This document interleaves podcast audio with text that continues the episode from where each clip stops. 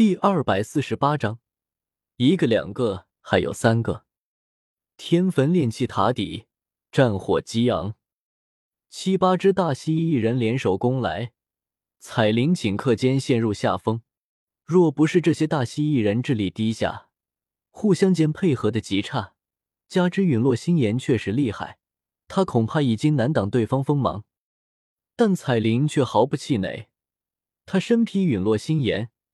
就像战场上最理智的将领，冰冷而漠然的目光俯视战场，寻找着大蜥蜴人的一处处漏洞和落点，不断与他们周旋，偶尔还能反击，气势愈发高昂起来。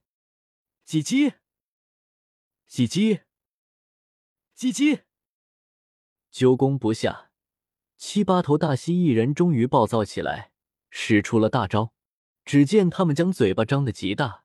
蓄势片刻，便有一道急速的岩浆火柱喷涌而出，七八道岩浆火柱从四面八方喷来，还有那些普通蜥蜴人喷吐的岩浆火球也是铺天盖地。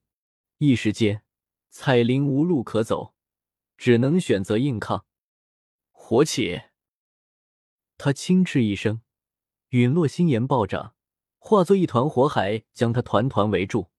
可面对蜥蜴人的覆盖性打击，纵然是一火，一时间能量输出也跟不上，防御被打溃。陨落星岩四散开来，一道岩浆火柱激射而来。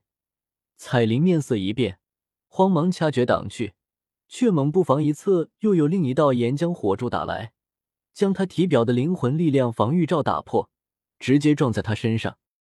岩浆极为滚烫。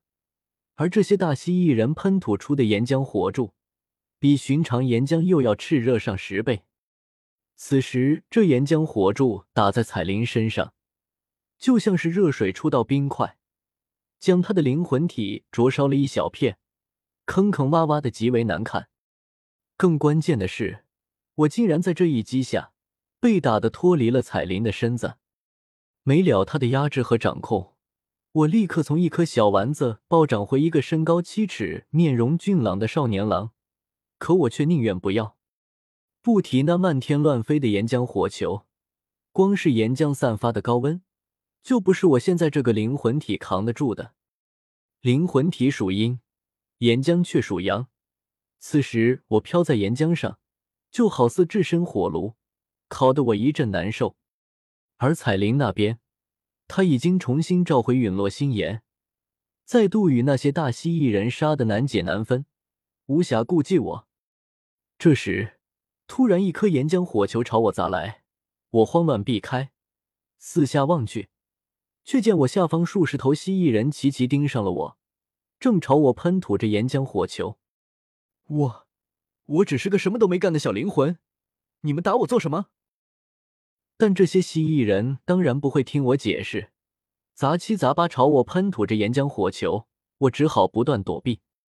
幸好我这灵魂体还能飞，而那些蜥蜴人不会飞。可是这里是溶洞，岩浆坡面上空不远处就是地层。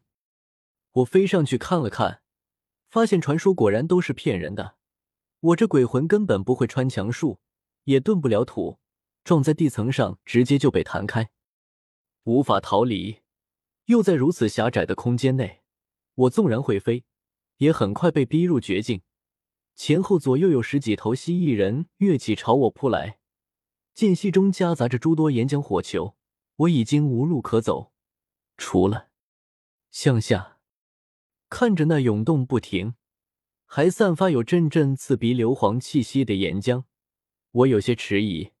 我不比彩铃，他的灵魂体太过凝实，在岩浆中泡泡也没什么事。我的灵魂体太过稀薄，敢闯入岩浆之中，就好比冰入火中，眨眼就会消逝。可我现在已经无路可走，看着围杀而来的蜥蜴人，我咬了咬牙，最后看了眼还在激战、气势高昂的彩铃，一个猛子扎入了岩浆中。老子就算是死，也不会死在一群畜生嘴中。彩铃，你也别想杀我，你都杀了我一次，别想再杀我第二次。岩浆极为炙热，我扑一入内，浑身就被烫得冒白烟，痛得我嗷嗷乱叫。可那些蜥蜴人却是这里的原住民，在岩浆中反而更来劲，从四面八方朝我围拢。无奈之下，我只能往更深层游去，心中暗道：早死早脱生。我就算是被岩浆烧死，也不会被你们杀死的。我的灵魂不断被岩浆灼烧，形体越来越小，从最初的七尺男儿缩水成六尺、五尺、四尺。身处岩浆中，我无法视物，也不敢将灵魂力量散出去，但却能听到身形蜥蜴人嘈杂的嘶叫声、彩铃的轻斥声。还有岩浆溅起落下的浪花声，嘿，真没想到我竟然会死在这里。回想着来时的风光无限，我哪里能想到迦南学院竟然是我的陨落之地。陨落心炎，这名字还真是不吉利。这回我要是不死，我以后肯定得把这名字改了。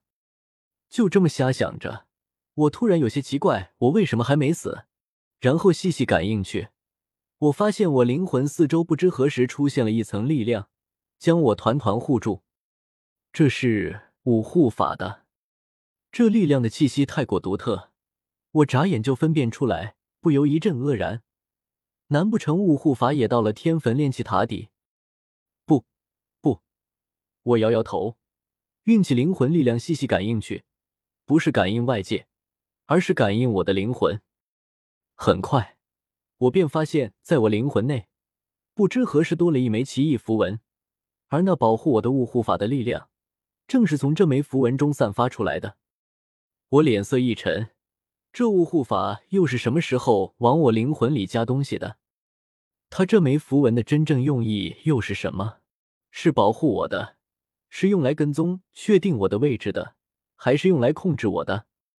喵的，雾老头，我拿你当朋友。你却给老子下黑手！虽然深州的岩浆烧得我一阵剧痛，可我却感觉不到半点热意。彩铃、雾护法，这一个两个的，我只感觉到了这个世界深深的恶意。轰！突然，岩浆被划破，一只布满鳞甲的手掌朝我拍来，拍得我身子一抖。却是我在这发呆，那些蜥蜴人追了上来。看着上方追来的蜥蜴人，我不敢再多想什么。不管雾护法的真正目的是什么，至少他留下的这枚符文现在是在保护我。或许是因为彩铃闹的动静太大，这片区域的蜥蜴人都被他吸引到了上方。我一路往下当钻去，都没有碰到一只蜥蜴人。可身后紧追不舍的追兵，让我也无法停留，只能一直向下，向下。向下。